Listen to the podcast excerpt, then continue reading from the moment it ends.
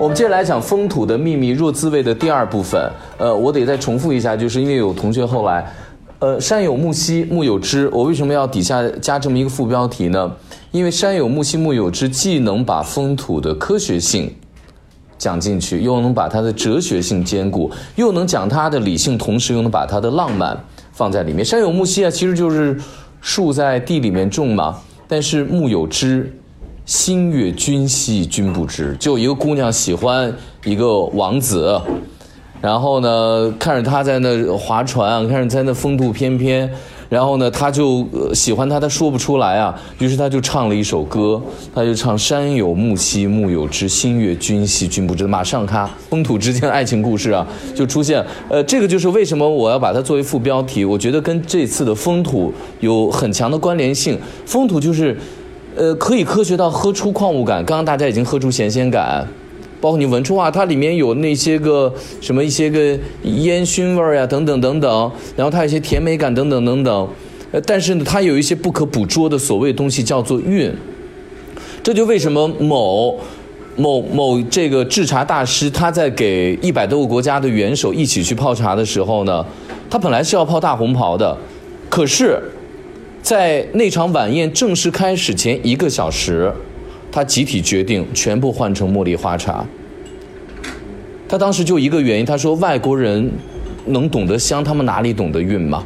所以韵其实就是我们说山有木兮木有枝，你可以看到的而又看不到的那一部分，就是我们所谓的韵。待会儿我也会详细讲韵。那现在大家喝的是传统的烟小种，那么其实呢，应该叫烟熏小种。为什么？因为烟熏味跟烟味，其实在我们所谓的制作上面是有严格区。比如说，你喝勐海茶有强烈的烟味，就是炒茶炒出来的，微微的炒出糊，火重一些，这叫烟味。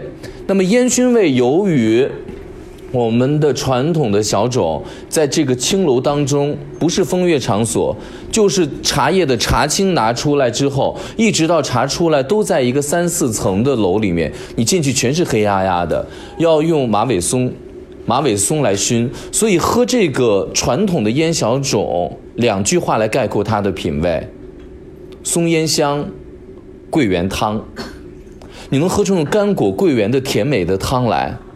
对吧？能喝出来吧？如果喝出薯味，那么对不起，这个茶一定不是桐木关的。红薯味肯定是红，红薯味其实就泥土的地瓜味嘛，那就是泥土味道，所以那个就是外面的茶。所以去桐木关的这个茶，你就能喝出来是真真正正什么叫做松烟香，什么叫做桂圆汤，就是这个味道。呃，这个茶是桐桐木关麻素组的张敏清大哥。他是一个茶农，世代做茶，呃，他给我找了半年五十泡，然后呢，我们分享一下，然后品尝一下，这就标杆了啊！但是以后可能大家能喝到真正的烟小种，桐木关的烟小种的几率越来越小，原因就在于第一，现在不让砍伐马尾松了；第二，由于松虫腺病，从浙江从外地来的松木不让进桐木关，不让进武夷山国家森林公园，也就是说。没有办法在山里面再做茶了，那么能不能把茶拿出去，在外面用外面再搞搞一个青楼去做呢？我也喝过那些茶，味道总是有一些偏差，有一些奇异的香气出现。那么这也就是我所谓的风土，它是有山场的微生物，所以你一到了麻宿之后，你就闻到淡淡的就是那个马尾松烟香。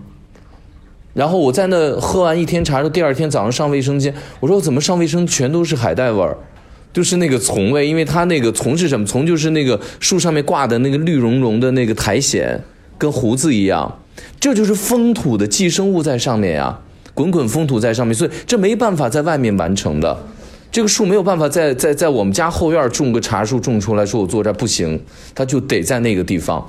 那么我们讲第二部分就要讲烟小种之风土。那么第一个呢讲地理。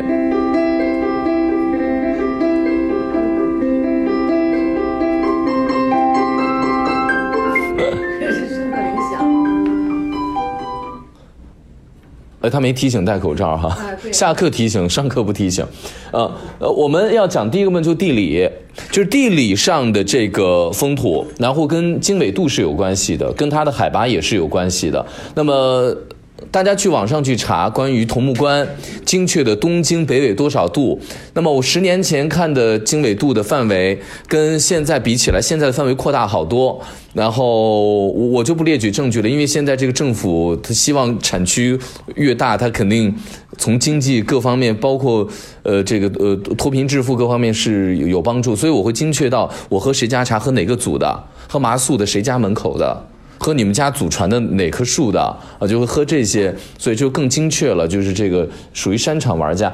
那么这是一个地理上的。那么给大家之前在讲茶史的时候，曾经我讲过一理论，我说如果没有中国的正山小种，没有我们中国的红茶，香港就不会被英国拿走那么多年，印度人就不会讲英文。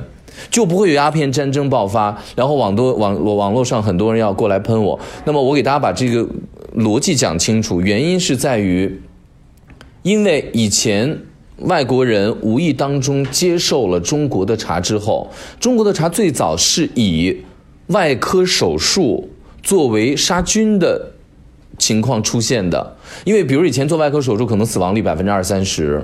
但是呢，用茶水煮过的这些个手术刀啊、这些钱啊什么的，死亡率大大降低。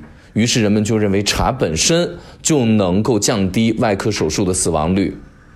然后现在科学也证明，的确茶多酚可以帮助我们消炎，帮助我们怎么样？甚至于发酵之后，可以里面各种益生菌对身体很好。但是我主要的目的不是讲茶的养生，不是讲茶的健康，讲茶的品味。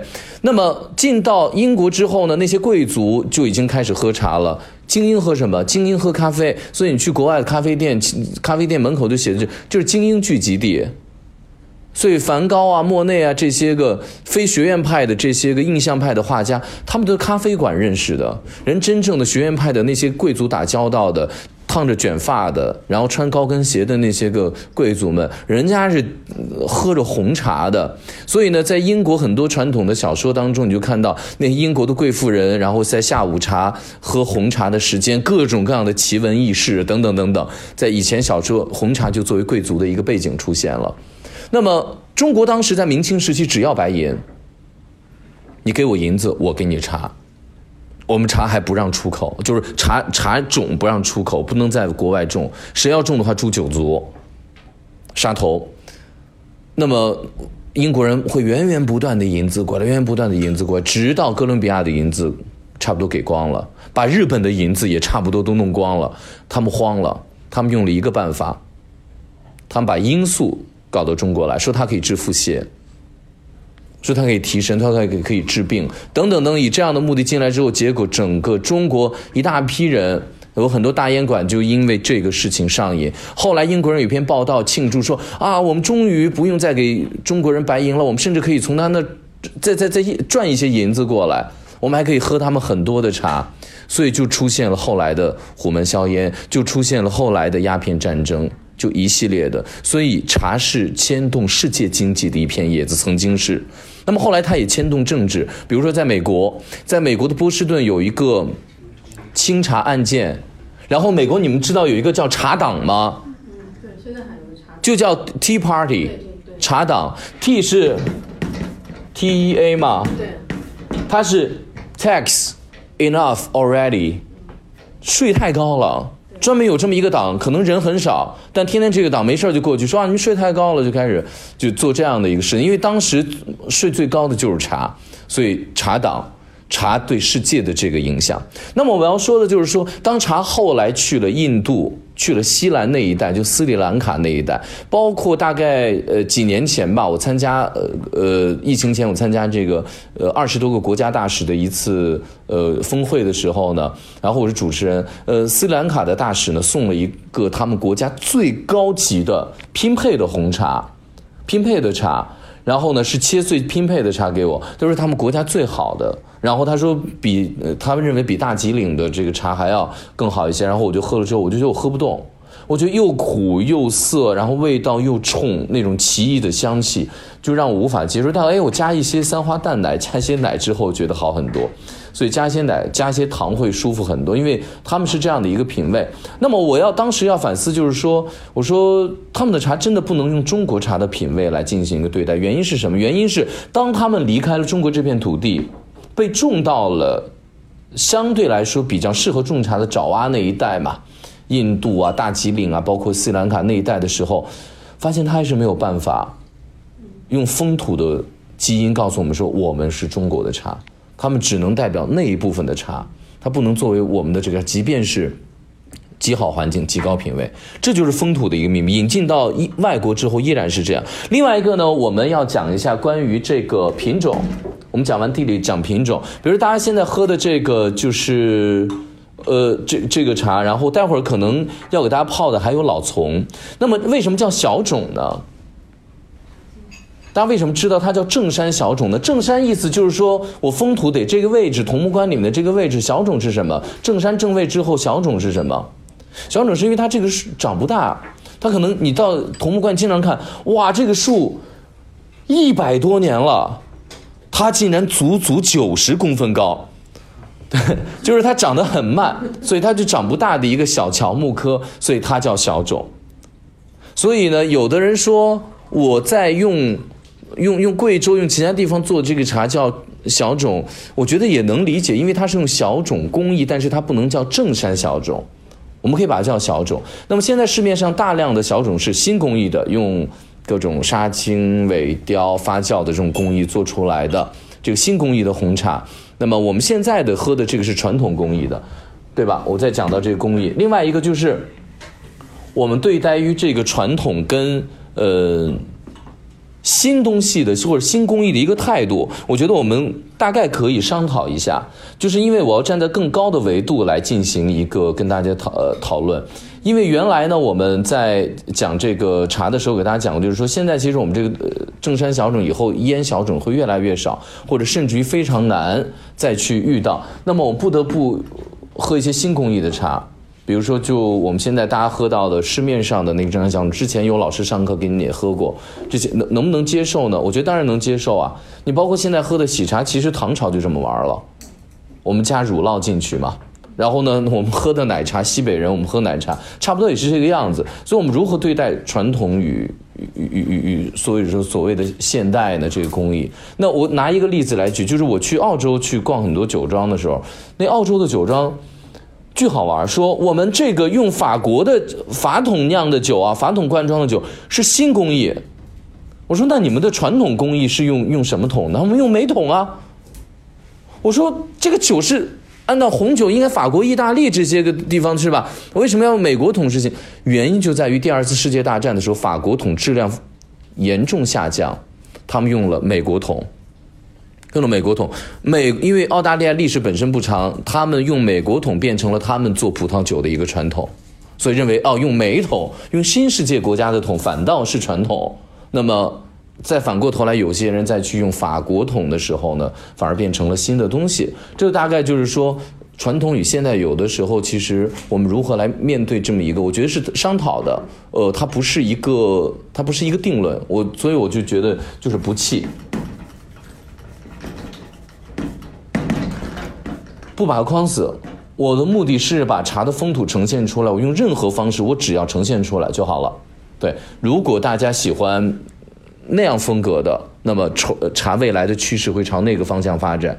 就相当于现在武夷山，我是喝熟茶的人，我就是喝我熟味茶的人，就不是说把它完全做，就是说我喝焙火焙的非常透的风格的这么一个老茶客。但是呢，武夷山现在趋势是茶做 火越来越轻，非常轻。甚至于做完毛茶之后不喝了，放在那。我这次去，放在那，十年之后再喝。把一个茶毛茶放反清，然后呢再陈，陈十年之后喝，哎，也是一种风味。所以有的时候你就觉得说，我们一定要有执念于某一个工艺当中嘛，这是一个。另外一个呢，就是我要给大家讲的，就是所谓的这个大家喝的这个烟熏的工艺哈，就烟的烟熏的这个工艺这一部分。然后呢，给大家群里面有发宋代范宽的《西山行旅图》，西山行旅图》的这个视频，大家可以看一下那个视频。那么我要讲的就是说，中国的茶和中国古代文人审美是没有脱节的，它是深深的契合在一起的。那么，如果给大家一个课题，让你们去画画，你们要在一个山里面画出瀑布来，画出飞流直下三千尺来，怎么画？这个课题交给范宽，中国古代藏的最深的画家，他把自己名字悄悄地藏在里面。我记得是台静农先生，到好像几十年前才发现的，这藏了一千多年在画里面有自己名字。大家都以前疑似范宽，后来就确定是范宽的画。怎么来画瀑布呢？如果你们看完那个视频，看到那个瀑布，你们会发现，其实在中国古代绘画当中有一个技巧，叫做堆墨。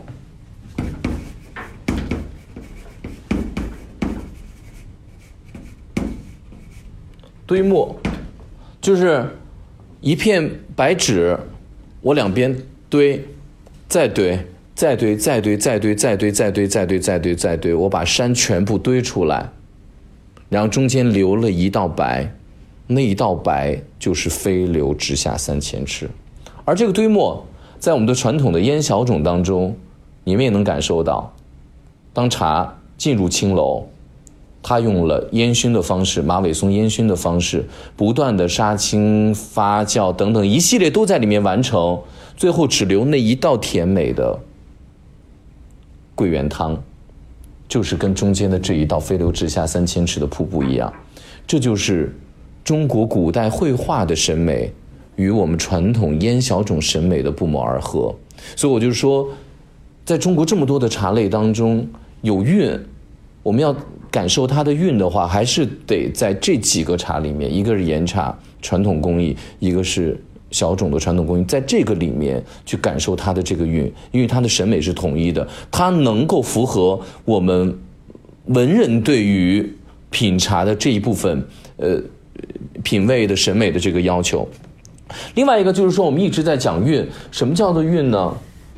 就是呃，中国古代绘画一直说一个词叫气韵生动。我说是演鬼片吗？那个气韵生动里面那个人他在那画里面能动吗？他就能飞出来吗？那里面画一个鸟，它能飞出来吗？气韵生动。那么气韵生动是什么？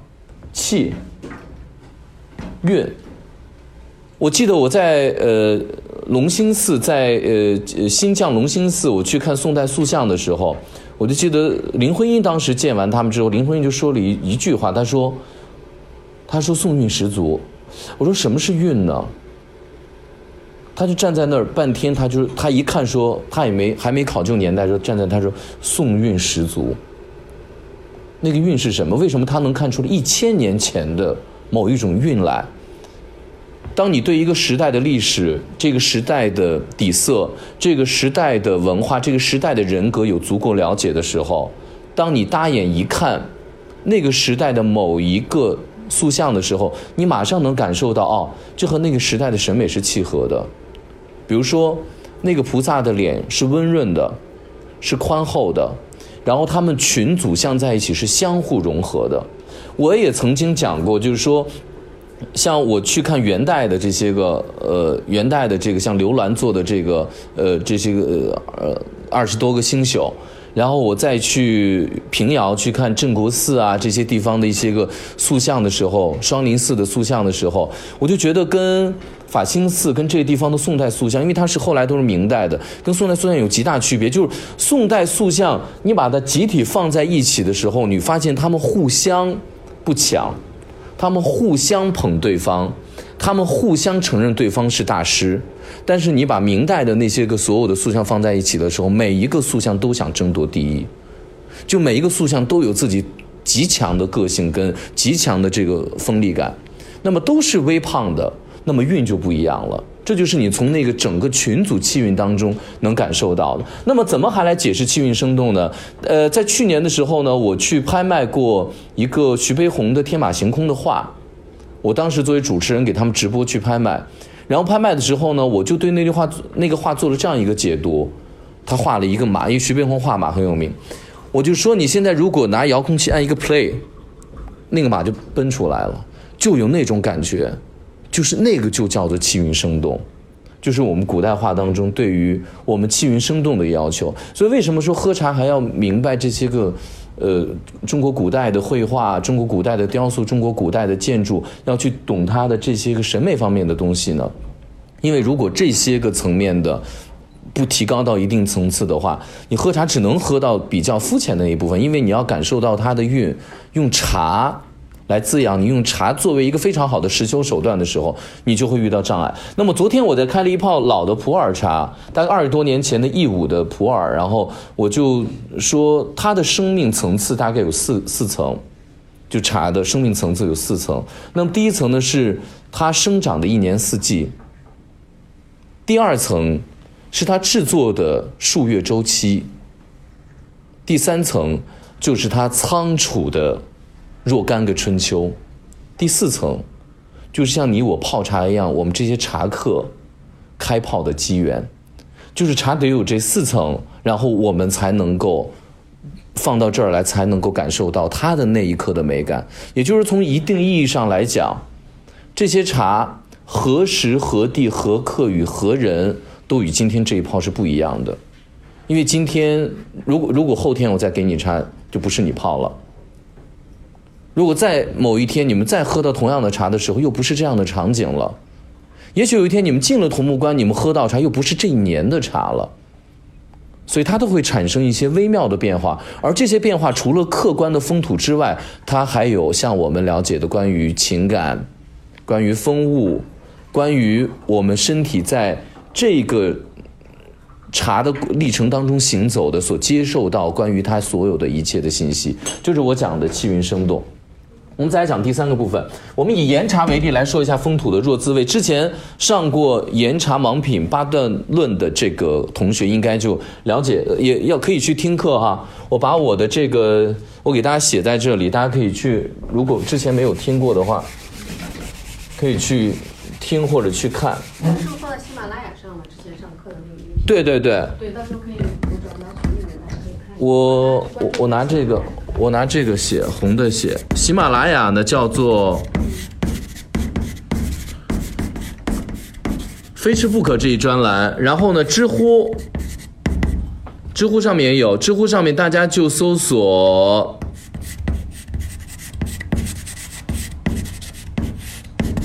韩非，然后再进去找我的专栏，我的专栏叫做《剧足杂志》。以前因为韩非老师出口文章是有套，东西来的很清晰的，每次讲的不一样，他过来。呃，《剧足杂志：饮食与物癖》，我大概里面写了，我我估计最起码十几万字了，可能。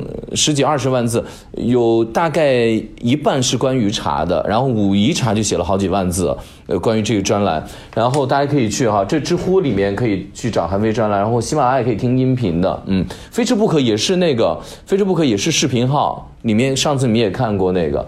那么我们说完了这个之后，我们就以岩茶的这个品味三段来讲，就是我们。它和山呃我们的所谓的风土之间的某一种呃不谋而合，某一种契合。那么我一直说，它要从分三个段来喝。有人说第一到第三泡喝工艺，呃，第五到第八泡喝品种，然后之后是要喝它山场气味。我觉得也不一定那么严格区分，但总之我们首先要喝的就是它的工艺。喝岩茶的话，喝它工艺，比如说火攻，火攻，哎，中火，中足火。低火啊，清火等等。那么第二个就要喝它的品种。那么其实，在我喝工艺的时候，它的品种香已经出来，比如肉桂、水仙，包括其他什么幺零五啊，包括其他的什么丹桂啊等等等不同的品种，甚至什么北斗啊等等。最后喝山场，山场就和风土有非常严格的结合了，低海拔的、高海拔的，降雨量多少的。然后在什么样的泥土当中生长的沙石还是泥土，我们都可以在里面寻求出一些答案来。就是我们喝茶以岩茶为例讲的这个弱滋味。另外一个呢，我还是想说一下它的这个山场，它的这个山场和它的这个气候。大气候呢，比如说像大的日照，比如今年呃总体而言，比如最近呃气候一直变暖，或者北宋的时候，突然间我们整个中国处于还包括清朝有比较冷的一段时间的降温。另外呢，还有这个像它周围是否有水系？今年很干旱啊，呃，很多山上的这个树木都干死了，所以今年的水系就没有那么的丰沛了。更何况里面不会有那种岩壁上刷下来的那个水分了。另外，像小气候、微风。比如说，是否你你你像我那天去佛国岩的时候呢？我站在我那段视频里面，嗯，非吃不可那个视频里面有，就是说我站在文殊谷那的时候，我就感觉到有一阵微风来。这个风不凉，你也感受不到它真正的浮动，但你能感受到那个气是迎面而来的那种微风，这个也也蛮重要的，因为微生物也在里面循环。还有就是周围是否有水系，多大的水系？滴下来的流过去的，比如说你去婺源见，你是在婺源见，你经常看不到河流在哪，经常看不到。然后呢，你走到最后，你在想，哎，这个水源到底在哪？你也想不清楚。但最后其实就发现，它的水源不在最早的那个源头。你在走的任何一个时刻，水利万物而生，它都会不断的在你一个暗流当中涌进来，时刻都在涌进来。所以，当你在寻找源头的时候，其实没有源头。这就为什么有一个婺源涧这么一个地方出现。还有一个就是说，从主观的，比如说我们人工的培育、茶树的个体差异等等等等，也会跟我们所讲的这个风土有一定的关系。另外一个就是我今天想要讲的最终的一个结语，就是我不想因为我今天给大家讲的。这些变成大家以后拿它去限制自己的一个枷锁。我今天想要主要表达的就是，无论何时何地与何人喝这一泡茶，都有极大的变化。我喝同一泡茶，在今年喝跟明年喝也会有很大的变化。我喝同一泡茶，跟我们同样的人，把咱们集体搬迁到另外一个城市或者户外或者某一个环境里面的时候，这个茶也会有变化。就像我面前的这张桌子。在它变成桌子之前，它是树木；在变成树木之前是树苗，树苗之前是种子，种子之前是尘埃。那么这个桌子以后还会变成朽木，被人烧掉，变成尘埃，变成消失在我们都看不见的某一种形式，存在于这个世界当中。它是万物和合的结果。这就是我一开始说，我们看不见风，我们也摸不着风，但是当树叶动的时候。我们感受过这个风来了，这就是风土在整个喝茶的过程当中，茶树与茶人之间，茶叶与茶客之间所承担的这样的一个作用。所以佛说，这是一合相，但是凡夫之人贪着其事。这是万物和合的不可确定的某一种因素集结到一片茶叶上面。我们总是想用科学的办法把它说明白，但是真的非常的难。但无论如何，我希望通过这样的方式，通过今天这样的课程，能给大家一些帮助。非常感谢。我们接下来泡茶，嗯。